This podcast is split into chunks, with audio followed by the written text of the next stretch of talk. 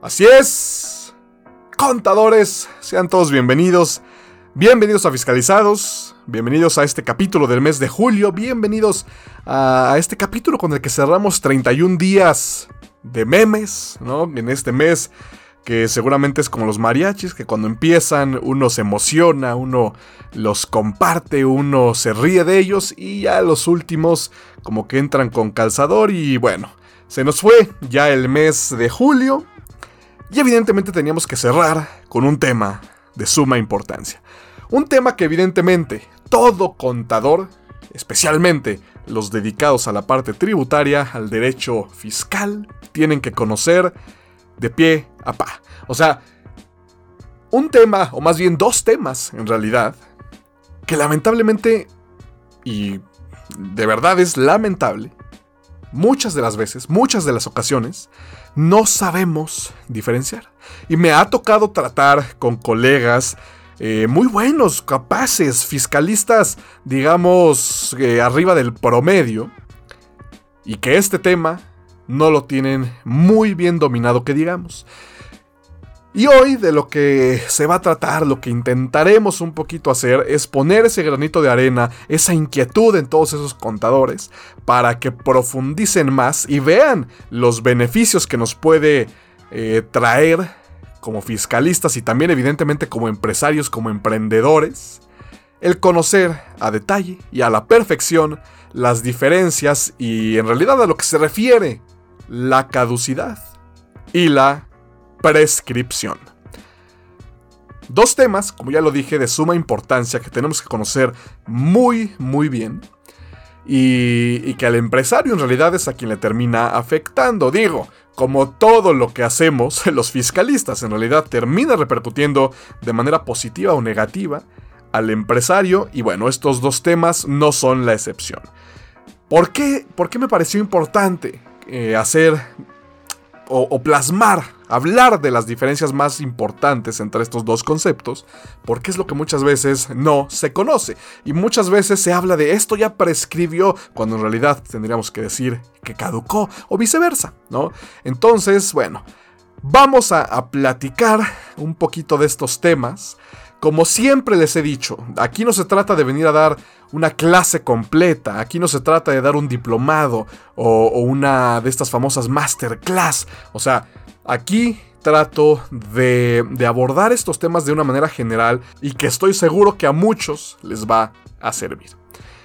Empecemos hablando de la caducidad. Y bueno, en realidad lo primero que voy a decir aplica para las dos.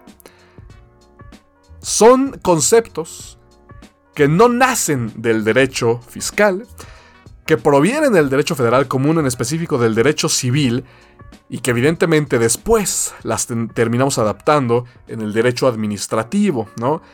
Y el día de hoy no voy a abordar en realidad mucho en la parte civil, simplemente tal vez el origen, y después nos iremos a, platicar, ¿no? De lo que nos interesa y de la parte fiscal. Y bueno, ahora sí, empezamos hablando de la caducidad.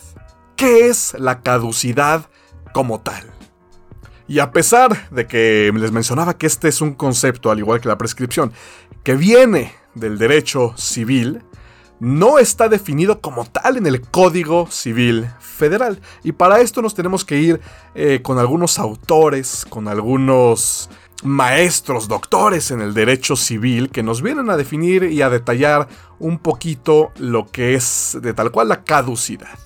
Y en realidad después de todas estas lecturas, terminamos definiendo que la caducidad es la pérdida de un derecho cuando no se ejerce una conducta en un espacio de tiempo. O sea, tengo que tener derecho a algo y que si yo dejo pasar cierto tiempo sin realizar cierta conducta, sin llevar a cabo cierta conducta, el derecho que ya tenía ya no existirá. O en realidad, aunque no lo tenga, ¿no? También muchos autores le llaman derechos en gestación o derechos eh, como tal. Eh, o sea que puedo tener ya un derecho o puedo apenas tener el potencial, por así decirle, de tener un derecho y que por el simple paso del tiempo lo voy a perder. Y como les decía, no vamos a profundizar en lo absoluto en esta parte civil porque hay muchísimos, muchísimos ejemplos para poner el derecho civil. Incluso está esta caducidad convencional, ¿no? Que entre individuos, ¿sí? Uno y otro se pueden poner de acuerdo para lo que sea básicamente mientras sea lícito y que, y que tenga un derecho una persona y que caduque en el tiempo que hayan estipulado. También está la otra parte, ¿no? Que es donde nos vamos a meter un poquito más, o más en realidad, que es la, la caducidad legal.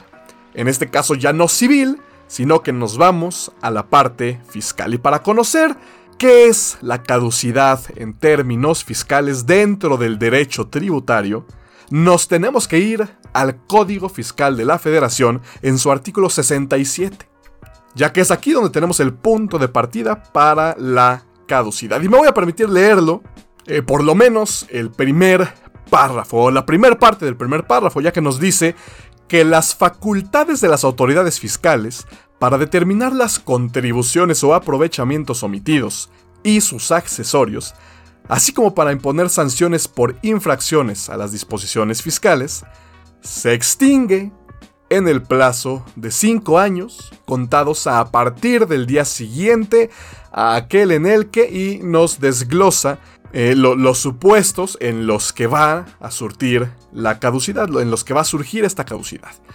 Pero de entrada aquí ya tenemos mucho para analizar. ¿eh? De entrada, como decíamos eh, en la definición de caducidad, lo que se pierde es un derecho. Hasta aquí todo normal. Sin embargo, el Estado, el gobierno como tal, no tiene derechos. Son los particulares los que tienen derechos y en el caso del derecho fiscal, los contribuyentes. Las autoridades fiscales no tienen, carecen de derechos, sin embargo lo que tienen o lo que funge como sus derechos se les llama facultades. Y en este caso hay que poner un gran paréntesis y hablar de que para que se pueda hablar de caducidad y de prescripción, se tiene que entender primero el Estado de Derecho. Esto que se nos ha mencionado seguramente desde antaño, ¿no? En, clases, en especialidad, en licenciatura, en, cualquier tipo de, de clase en realidad en la que nos enseñen el derecho, se nos tiene que hablar de este concepto. El Estado de derecho. Y lo vamos a definir tan fácil como que es el Estado, o más bien una, una situación, un escenario, en el que el Estado únicamente puede hacer lo que la ley le permita, lo que las leyes le permitan. Y por el contrario, los gobernados pueden y tienen derecho a hacer todo lo que la ley no les prohíba. Entonces, cerramos este paréntesis porque créanme que es de suma importancia conocer que los, los gobernados, los contribuyentes en este caso, contamos con derechos. Con derechos y las autoridades fiscales con facultades. Y estas facultades tienen que estar perfectamente establecidas en las leyes. Y bueno, ya que, ya que cerramos evidentemente este paréntesis, seguimos analizando esta primera parte del artículo 67 del código. Ya que como dijimos, los derechos de que se van a perder, digamos, en este caso, son las facultades de las autoridades fiscales. Y aquí tenemos que mencionar que existen varios tipos de facultades. Las más famosas y las que todos conocemos o tendríamos que conocer son las, las facultades de comprobación, las facultades de gestión, pero no me voy a meter en este, en este tema. Seguramente en algún otro capítulo hablaremos o podremos hablar de las facultades de las autoridades fiscales. Sin embargo, en este momento nos bastará conocer que las facultades de las autoridades son sus derechos. Y bueno, en este caso, las, repetimos eh, esta primera parte y nos dice que las facultades de las autoridades fiscales para determinar las contribuciones o aprovechamientos omitidos, aquí tenemos que analizar muy bien y que interpretar muy bien cada artículo de la ley. Ya hablamos el mes pasado de la interpretación fiscal y tenemos que tener mucho cuidado, tenemos que ser muy muy rigurosos para saber, para determinar qué es lo que estamos interpretando. Y en este caso, las facultades que se van a extinguir son las facultades para determinar, así como para imponer sanciones. No me está hablando de cobrar. No me está hablando de comprobar, ya que hablábamos y mencionábamos de las facultades de comprobación. En este caso, las facultades que se nos están mencionando en este artículo, en esta disposición, son las facultades para determinar y para eh, imponer sanciones, ¿no?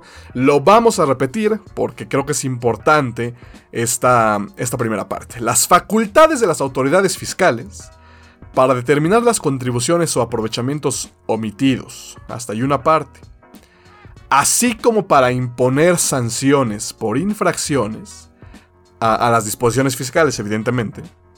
Hasta aquí ya tenemos entonces dos separaciones, o una separación y tenemos dos tipos de, de facultades que se van a extinguir. ¿no? Se extinguen en el plazo de 5 años contados a partir del día siguiente en el que ya nos menciona los supuestos a partir de cuándo vamos a contar, digamos, estos 5 años. Entonces aquí es muy muy importante saber esto. ¿Por qué? ¿Qué pasa si las autoridades fiscales ejercen sus facultades únicamente de comprobación. ¿Podrá? ¿No podrá? ¿Qué hará el contador? ¿Qué hará el empresario? ¿Qué harán los encargados? ¿Dejarán o no entrar a las autoridades fiscales? Bueno, bajo este supuesto, yo felizmente podría decir, adelante, ejerce tus facultades de comprobación.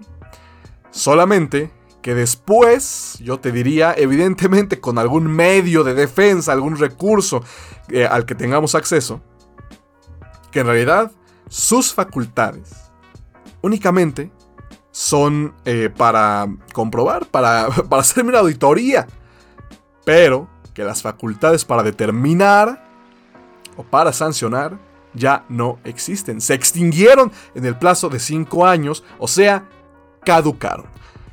Y aquí es buen momento para mencionar que, que, el artículo 67 nunca nos habla de caducidad. No nos menciona el término caducidad. Sin embargo, por el análisis, digamos, histórico de, las disposiciones en, materia fiscal y civil, podemos concluir que esta es la caducidad en materia fiscal y no hay falla. Cualquier fiscalista te va a decir que la caducidad es la, regulada en el artículo 67 del código, nada más por si tenían la duda y, por, evidentemente no es válido decir, oye, pero aquí no me habla de, de caducidad. Sí, pero te habla de la extinción de un derecho que, ojo, les llamamos facultades porque son las autoridades fiscales y que este derecho se pierde en el plazo de 5 años, ¿no? En un periodo establecido en un plazo de tiempo. Y bueno, hasta aquí creo que estamos entendiendo la idea de la caducidad. Sin embargo, sé que, puede parecer un, un, poquito confuso. ¿Por qué? Ya dijimos que las, las facultades que se van a extinguir son para determinar o, en, su caso, para sancionar. O sea, para decirme, me debes tanto impuesto. ¿Por qué? Porque ya ejercí, ahora sí, mis facultades de comprobación y ahora determino que me debes X impuesto o ya revisé y mira, em, caes en el supuesto de estas infracciones y te multo con tanto. Todavía no me cobran. Aquí no estamos hablando de que me vayan a exigir, a cobrar, que me vayan a ejecutar algún proceso mediante el cual, eh, como el famoso PAE, ¿no? Por ejemplo. No, no, no. Aquí solamente estamos diciendo que nos pueden determinar o que nos puedan sancionar. Por eso eh, acabo de mencionar que me pueden incluso comprobar me pueden ejercer, me pueden revisar y en teoría pues no están limitados para ello. Sin embargo, evidentemente no serviría de nada para la autoridad fiscal ejercer sus facultades de comprobación cuando, después de, de, acabada la revisión, la auditoría, ya sea revisión electrónica, de gabinete, etc., pues ya no poder cobrar. ¿Qué es lo que quiere? Evidentemente la autoridad. O bueno, en este caso no me podría determinar para después poder cobrarme. Entonces creo que está quedando muy clara la idea y una de las principales diferencias entre la caducidad y la prescripción, que ya ahorita hablaremos de ella. Y otra cosa, otra cosa también muy muy importante, es que la caducidad es unilateral. ¿A qué me refiero con esto? No puede caducar algo, digamos, no puede caducar un derecho del contribuyente. Si caducan las facultades de la autoridad. Y dirán, oye, a ver, espérame, también a veces se, tienen derechos de cobro, por ejemplo, del contribuyente. Sí, sí, sí, sí, sí. Pero ya dijimos que en este caso estamos hablando de facultades para comprobar, eh, más bien para determinar y para sancionar. Lo cual el contribuyente, el gobernado en el caso del derecho fiscal, no puede hacer. Eso lo dejaremos también para la prescripción. Pero bueno, caducidad es una extinción de las facultades de la autoridad fiscal, o sea, cuando ya en la práctica estamos hablando de si caducó alguna obligación o no, estamos hablando, ok, de que son tal vez unas declaraciones que dejé de presentar, o tal vez declaraciones, o una declaración que sé que, mm, que presenté con errores, que presenté e incluso con saldos a favor inexistentes, con deducciones, que ojo, no estoy diciendo que está bien hacer eso, todo lo contrario, estamos metidos en, delitos de defraudación fiscal. Pero bueno, se puede dar por errores, ¿no? En las empresas muchas veces llega el contador nuevo y se da cuenta que hace cuatro años, hace cinco años, la declaración anual fue presentada con errores. Ahora, tenemos que analizar los supuestos a partir de los cuales vamos a contar esos cinco años y así poder tomar una buena decisión. Pero lo que es importante es hablar del término caducidad cuando estamos hablando de obligaciones fiscales, de declaraciones presentadas o no presentadas. No estamos hablando de una cantidad. Eso es sumamente importante. No estamos hablando de que debo cierta cantidad, de una cantidad determinada, ya sea por el contribuyente o por la misma autoridad. No. Aquí estamos hablando de las obligaciones, incluso puede ser, y me ha tocado este, este tipo de casos, en los cuales tal vez tenía que presentar una declaración en ceros a algún contribuyente. ¿Por qué? Porque no hubo movimientos, porque no hubo ingresos, porque no hubo gastos, porque estaba en un régimen eh, de personas físicas y todo estaba eh, legalmente para que se presentara en ceros. Y no la presento. En este caso, de todos modos yo no iba a pagar nada. Si la presentaba de manera correcta, yo no tenía por qué pagar ni un peso de impuestos por esa declaración. Pero, si no la presento y la autoridad se da cuenta de esto, bueno, evidentemente podrá determinar, ya eh, sé que no va a determinar un impuesto a cargo, porque no existía, porque era en ceros, pero lo que sí podrá sancionarme. Me podrá sancionar porque no presenté en tiempo y forma esta declaración. Bueno, más bien porque no la presenté, porque ya nos estamos metiendo en otro tema también importante y también que nos ha tocado experimentar, que son, son multas ilegales, pero bueno, no me pierdo y seguimos hablando de la caducidad. Ya entendimos la esencia, ya entendimos el concepto, ya entendimos cuándo podremos o no utilizar el término ya caducó. Lo que caduca, como ya lo dije, es la obligación per se, todavía no hay una cantidad. Caducar significa que las autoridades fiscales ya no podrán ejercer sus facultades de determinación y de sanción. Hasta aquí todo claro, todo perfecto. Y podemos hablar de ahora sí, a partir de cuándo comienzo a contar estos cinco años. No voy a leer todos, no vamos a hablar de todos los supuestos, para eso, como ya dije, échenle una buena leída al artículo 67, analicen muy bien, muy bien estos supuestos. Pero bueno, creo que la primera fracción de, de este primer párrafo nos da ya una idea de cómo nos vamos a manejar al momento de empezar a contar estos 5 años. Así que le damos lectura a esta primera fracción y nos dice que bueno, se contarán estos 5 años a partir de que se presentó la declaración del ejercicio cuando se tenga obligación de hacerlo. Tratándose de contribuciones con cálculo mensual definitivo, el plazo se computará a partir de la fecha en que debió haberse presentado la información que sobre estos impuestos se solicita en la declaración del ejercicio del impuesto sobre la renta. En estos casos, las facultades se extinguirán por años de calendario completos, incluyendo aquellas facultades relacionadas con la exigibilidad de obligaciones distintas de la de presentar la declaración del ejercicio. No obstante lo anterior, cuando se presenten declaraciones complementarias, y ojo aquí, el plazo empezará a computarse a partir del día siguiente aquel en el que se presentan, por lo que hace a los conceptos modificados en relación a la última declaración de esa misma contribución en el ejercicio. Suena un poco rebuscado, suena un poco confuso, sin embargo nada más estamos hablando de que estos cinco años empezarán a contarse a partir de, la fecha en que se haya presentado o que haya tenido que haberse presentado la declaración anual. Y en el caso del IVA, del IEPS, por ejemplo, pues también nos menciona que en el caso ¿no? de que estén vinculados eh, de alguna manera con la declaración anual, también empezará a contar a partir de esa fecha.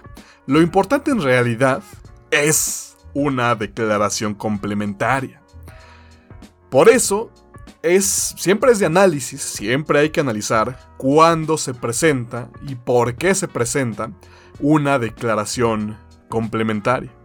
Porque digamos que a partir de ese momento, otra vez tenemos que contar los cinco años. Se interrumpe. Ahorita, ahorita vamos a hablar de la interrupción y de la suspensión en los casos de, de caducidad y de prescripción. Pero bueno, estamos hablando de que al momento de que presentamos una declaración anual, eh, perdón, una declaración complementaria, tenemos que ser muy muy cuidadosos de por qué la estamos presentando, como ya lo decía, o si se tiene que presentar. Porque imaginemos que ya falta un mes para que, para que mi obligación ya haya caducado, para que caduque.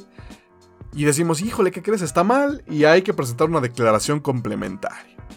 En ese caso, el asesor tendría que determinar y, bueno, más bien, asesorar a quien toma las decisiones. Y en ese caso, pues probablemente no presentar esa declaración. Y otra importante, cuando presentamos declaraciones mensuales complementarias, ven que pues, podemos presentar IVA e impuestos sobre la renta, ¿no? Separado evidentemente. Y esto ocurre más en, en las personas físicas que presentan una declaración complementaria y presentan las dos. Aunque una de ellas haya sido presentada de forma correcta, ¿no? Aquí estamos alargando, interrumpiendo el tiempo de, eh, en el cual las autoridades van a poder ejercer sus facultades. Las siguientes fracciones también nos, nos marcan supuestos a partir de los cuales vamos a contar este tipo de, más bien estos cinco años, pero este es el importante. Los demás son casos un poquito más especiales, más específicos, que también evidentemente hay que conocer, son importantes, pero mínimo en este caso sí tenemos que ponernos muy, muy, muy atentos. A partir, como ya lo, he dicho, a partir de cuándo vamos a computar estos 5 años y saber si ya caducó alguna obligación o si no. Lo que sí vamos a analizar también, más allá de estas otras cuatro fracciones, es el siguiente párrafo. Porque el siguiente párrafo nos, nos cambia, digamos, el panorama de alguna u otra manera. Y aquí les va. El plazo a que se refiere este artículo, o sea, los cinco primeros años, será de 10 años cuando el contribuyente no haya presentado su solicitud en el Registro Federal de Contribuyentes, no lleve contabilidad o no la conserve durante el plazo que eh, se establece en este código, así como por los ejercicios en que no presente alguna declaración del ejercicio estando obligado a presentarlas, o no se presente en la declaración del impuesto sobre la renta la información que respecto del impuesto al valor agregado o del impuesto especial sobre producciones y servicios se solicite en dicha declaración. En este último, el plazo de 10 años se computará a partir del día siguiente a aquel en que debió haberse presentado la declaración señalada. En los casos en los que posteriormente el contribuyente en forma espontánea presente su declaración omitida y cuando ésta no sea requerida, el plazo será de 5 años sin que en ningún caso este plazo de 5 años, sumado al tiempo transcurrido entre la fecha en que debió presentarse la declaración omitida y la fecha en que se presentó espontáneamente, exceda de 10 años. Para los efectos de este artículo, las declaraciones del ejercicio no comprenden las de pagos provisionales. Fuerte, ¿no? También un poquito confuso, aunque más bien em, un poquito largo, pero bueno. No nada más la caducidad son 5 años, también nos podemos ir a 10 años en el caso de que caigamos en estos supuestos. El primero, cuando no tengamos RFC. Ojo, o sea, muchas veces y cuántas veces no nos hemos encontrado con personas que dicen, no, no, no, no, no, yo no me doy de alta en el RFC, yo no me doy de alta en Hacienda, como comúnmente se le dice, en el SAT, porque pues no quiero pagar impuestos. Ojo, esto no nos exenta de no pagar impuestos. El no estar dado de alta no me hace, digamos, no adepto a pagar los impuestos que tengo que pagar. Estoy obligado, tenga RFC o no. Obviamente, si no lo tengo, pues no voy a poder mecánicamente contribuir, pero de que tengo la obligación, tengo la obligación. Y en este caso, si no me doy de alta, si no tengo mi RFC, será de 10 años el tiempo para que se compute la caducidad. Entonces, este es el primer supuesto. El segundo, si no llevo contabilidad o si no la conservo con base en las disposiciones fiscales, bueno, también de 10 años. Y otra importante, la que más comúnmente caemos. Si no presentamos las declaraciones. Si no se presentan las declaraciones, nos vamos a 10 años, al doble, al doble de años para que lleguemos por fin a que caduquen las obligaciones, ¿no? O más bien, caducan las facultades. Entonces aquí es de verdad muy, muy, muy importante tener un control, un, un control adecuado, el famoso compliance fiscal, en el cual vamos a saber siempre cuáles son las obligaciones que pueden caducar o no. O, que son, más bien. O sea, aquí normalmente en el argot, eh, sí, sí decimos muy comúnmente que las obligaciones caducan o no. Aunque en realidad lo que caduca son las facultades sobre esas obligaciones. Pero bueno, tenemos que tener este control perfecto. Y así determinar si metemos una declaración, si no la presentamos, si la presentamos, eh, eh, me refiero a no presentar una complementaria, por ejemplo. Porque ya vimos que si no presentamos la declaración del ejercicio o alguna provisional, no nos vamos a ir sobre los 5 años, sino que serán 10. Y ahora ya, ya lo estábamos mencionando, pero otro aspecto también eh, importante es la diferencia entre suspensión e interrupción. En este caso, la, estábamos mencionando ya, ¿no? La interrupción, aunque tal vez un poco mal, porque técnicamente no era una interrupción, ahorita vamos a ver por qué. Porque la interrupción básicamente es borrón y cuenta nueva. La interrupción es a partir del momento en que se interrumpe, eh, interrumpe, en el que se da la interrupción, volvemos a contar los 5 o 10 años que tengamos que contar. A diferencia de la suspensión, que la suspensión es básicamente una pausa, eh, que evidentemente la misma ley nos establece. Una pausa por el tiempo que dure la suspensión y después sigo contando en donde me quedé. Esa es la principal diferencia entre la interrupción y la suspensión. Ahora, ¿por qué digo que, que, estábamos mal de alguna manera en el, en el usar el término interrupción? A pesar de que parece que cuando metemos una declaración complementaria volvemos a contar 5 años, o sea que es borrón y cuenta nueva, o sea que parecería interrupción. No lo es porque en realidad estos nuevos 5 años, digamos, son para la declaración complementaria, no para la declaración que ya tenía corriendo algún tiempo.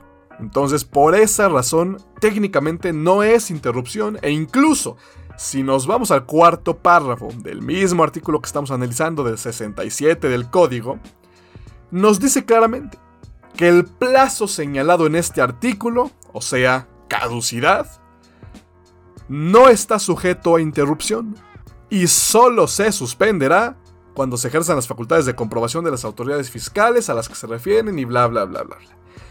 Importante, ¿eh? Cuarto, quinto párrafo, me parece que hasta el sexto nos hablan de cuándo se va a suspender este tiempo. ¿Cuándo, ¿Cuánto tiempo en realidad también se suspende, no?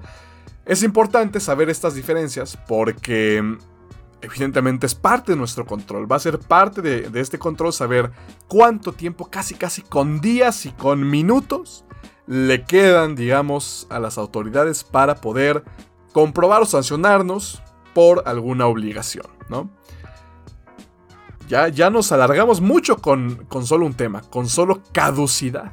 Pero está perfecto porque creo que estamos entendiendo muy muy bien lo que, lo que a partir de ahora tenemos que, que entender cuando hablemos de caducidad.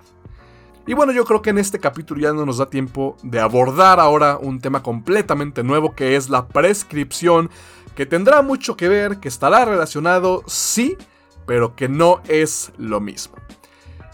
Y por ahora nada más, vamos a concluir con este tema, con la caducidad, que de entrada es la pérdida, como ya lo decíamos, como ya nos tiene que quedar muy muy muy claro, la pérdida de un derecho por no ejercer una determinada acción en cierto periodo. Y si nos vamos al, al, ámbito fiscal meramente, bueno, la caducidad será la pérdida de las facultades, la extinción de las facultades de la autoridad fiscal para determinar o para sancionar. Sabemos también que de entrada por default tenemos 5 años para que se produzca la caducidad, pero también ya analizamos los supuestos en los que estos 5 años seguirán al doble y será de 10 años. También importantísimo. Lo que caduca no es ningún monto. Lo que caduca, como ya lo decíamos, son las facultades de las autoridades sobre las obligaciones y por eso comúnmente decimos que lo que caduca es la obligación que lo que caduca es eso que presenté mal, lo que no presenté, lo que se iría, como ya vimos, a 10 años. Pero no es el monto. El monto, y ya, digamos, eh, adelantándonos un poquito al próximo mes en el que hablaremos de este tema, el monto determinado es prescripción, no es caducidad. Entonces, creo y espero que, que la plática del día de hoy haya sido de mucha utilidad, que nos ponga a estudiar Recuerden, esta no es la clase completa. Esta es una charla acerca de un tema. Esto es como un indicio para que nos, nos dé más hambre de conocimiento. Y el artículo 67 también en relación con algunos otros del reglamento, de la resolución, ¿no? que hagamos una interpretación armónica de, de este tema. Es ahora lo que nos toca, ¿no? Como contadores, como especialistas. Pero bueno, la caducidad entonces espero que haya quedado un poquito más clara de lo que estaba. Y bueno, el compromiso es que el próximo mes abordemos ahora sí la prescripción y ahora sí también campechanarle un poquito con la caducidad, ir notando sus diferencias, ir notando incluso sus similitudes y por qué a veces las llegamos a confundir. Pero bueno, por el día de hoy ha sido suficiente. Esto fue todo por hoy, esto fue Fiscalizados, el podcast de HGR Consultores. Yo soy Héctor Garín y aquí nos escuchamos en el próximo capítulo.